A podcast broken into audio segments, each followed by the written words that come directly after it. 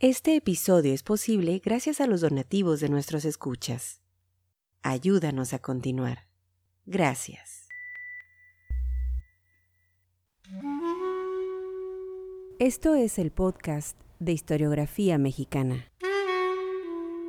Un espacio para la lectura en voz alta, para los libros de historia de México. Conduce Pedro César Beas.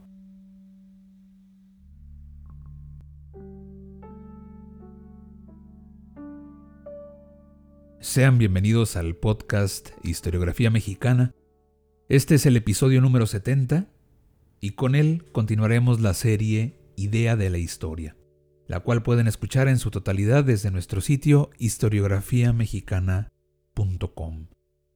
Toca el turno al historiador Luis González y González y su texto de la múltiple utilización de la historia, en especial al fragmento que dedica a la historia de bronce esa rama de la historia que, según palabras del propio don Luis, presenta los hechos desligados de las causas como simples monumentos dignos de imitación. La historia de bronce es la historia preferida por los gobiernos, la que se ocupa de los caudillos, de los grandes personajes y sus hazañas. Es historia reverencial, ejemplarizante y sí, muchas veces aburrida y acartonada. En el terreno de las letras, de mm, la palabra escrita, la historia de bronce tiene como pilar fundamental las agiografías, es decir, las biografías excesivamente elogiosas. En el espacio público, la historia de bronce pues está en cada estatua y monumento, en los nombres de las calles.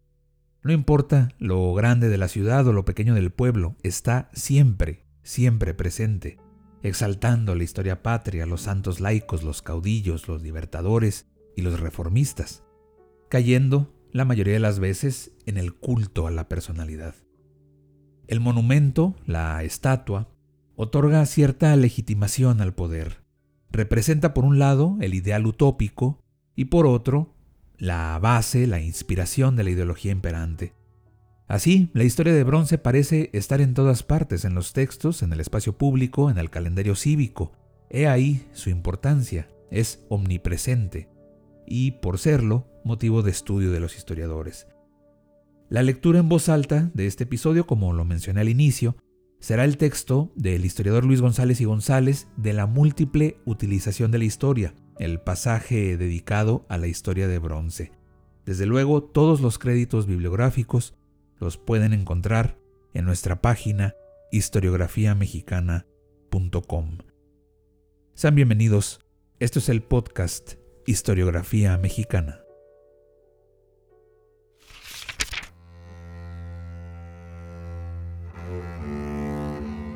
La historia de bronce. La historia de bronce es aún más pragmática que la historia crítica es la historia pragmática por excelencia.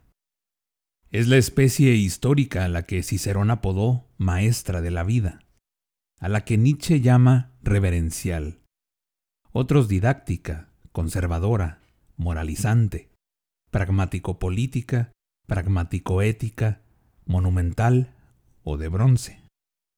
Sus padres son famosos, Plutarco y Polibio. Sus características son bien conocidas recoge los acontecimientos que suelen celebrarse en fiestas patrias, en el culto religioso y en el seno de instituciones. Se ocupa de hombres de estatura extraordinaria, gobernantes, santos, sabios y caudillos. Presenta los hechos desligados de causas, como simples monumentos dignos de imitación. Durante muchos siglos, la costumbre fue esta, aleccionar al hombre con historias en la antigüedad clásica compartió la supremacía con la historia anticuaria, a lo Herodoto. En la Edad Media fue soberana indiscutida. Silvio le llamó gran anciana consejera y orientadora.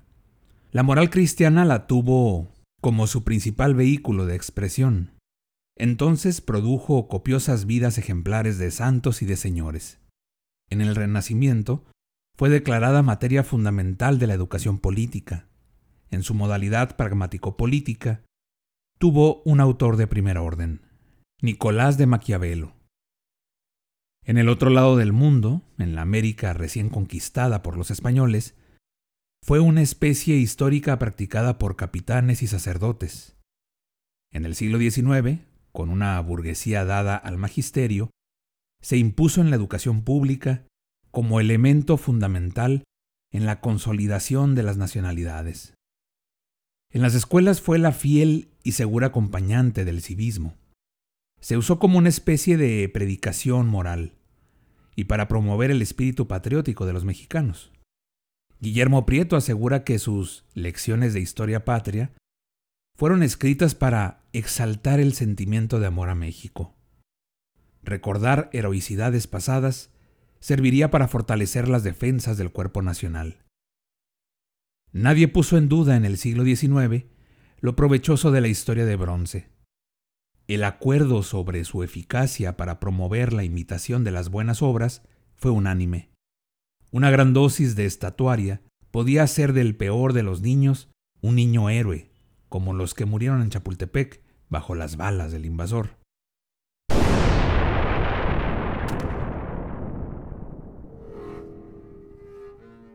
Quizá el único aguafiestas fue Nietzsche con su afirmación. La historia monumental engaña por analogías, por seductoras asimilaciones, lanza al hombre valeroso a empresas temerarias y lo vuelve temible. Un continuador de Nietzsche, ya de nuestro siglo, Paul Valéry, lanzó la siguiente señal de alarma. La historia que recoge las bondades del pasado propio y las villanías de los vecinos, hace soñar, embriaga a los pueblos, engendra en ella falsa memoria, exagera sus reflejos, mantiene viejas llagas, los atormenta en el reposo, los conduce al delirio de grandeza o al de persecución, y vuelve a las naciones amargas, soberbias, insoportables y vanas. Pese al grito de Valerí que declaró a la historia que se enseña en las escuelas el producto más peligroso producido por la química del intelecto humano, no obstante la tesis de Fustel du Coulange, que le negó a la historia la capacidad de ser luz, ejemplo, norte o guía de conductas públicas o privadas, sigue sosteniendo la historia de bronce su prestigio como fortalecedora de la moral, maestra de pundonor, y faro del buen gobierno. Todos nuestros pedagogos creen a pie de juntillas que los hombres de otras épocas dejaron gloriosos ejemplos que emular, que la recordación de su buena conducta es el medio más poderoso para la reforma de las costumbres, que como ciudadanos debemos nutrirnos de la sangre más noble de todos los tiempos, que las hazañas de Quiroga, de Hidalgo, de Juárez, de los héroes de la Revolución, bien contadas por los historiadores, harán de cada criatura un apóstol, un niño héroe o un ciudadano merecedor de la medalla Belisario Domínguez. Gracias a la historia de bronce o reverencial, mil santos, estadistas, inventores, científicos, poetas, artistas, músicos, enamorados y filósofos, según expresión de los Durant, todavía viven y hablan, todavía enseñan, y no cabe duda que tienen alumnos aplicados y fieles. La historia de bronce llegó para quedarse. En nuestros días, la recomiendan con igual entusiasmo los profesionales del patriotismo y de las buenas costumbres, en el primero, en el segundo y en el tercer mundo. Es la historia preferida de los gobiernos. No hay motivos para dudar de la fuerza formativa de la historia de aula no se justifica la prohibición de este vigorizante de criaturas en crecimiento, aún no torcidas. La exhumación de los valores positivos de otros tiempos enriquece en la actualidad, aunque no sepamos decir con exactitud en qué consiste tal enriquecimiento. La historia de bronce no es una especie incapaz de caber en el mismo jarrito donde se acomodan las demás especies historiográficas, incluso la científica. Léase en Burkhardt. Lo que antes era júbilo o pena, tiene que convertirse ahora en conocimiento, como ocurre también en rigor en la vida del individuo. Esto da también a la frase de historia maestra de vida un significado superior y a la par más modesto. La historia de bronce. Escucha todos nuestros episodios en historiografiamexicana.com.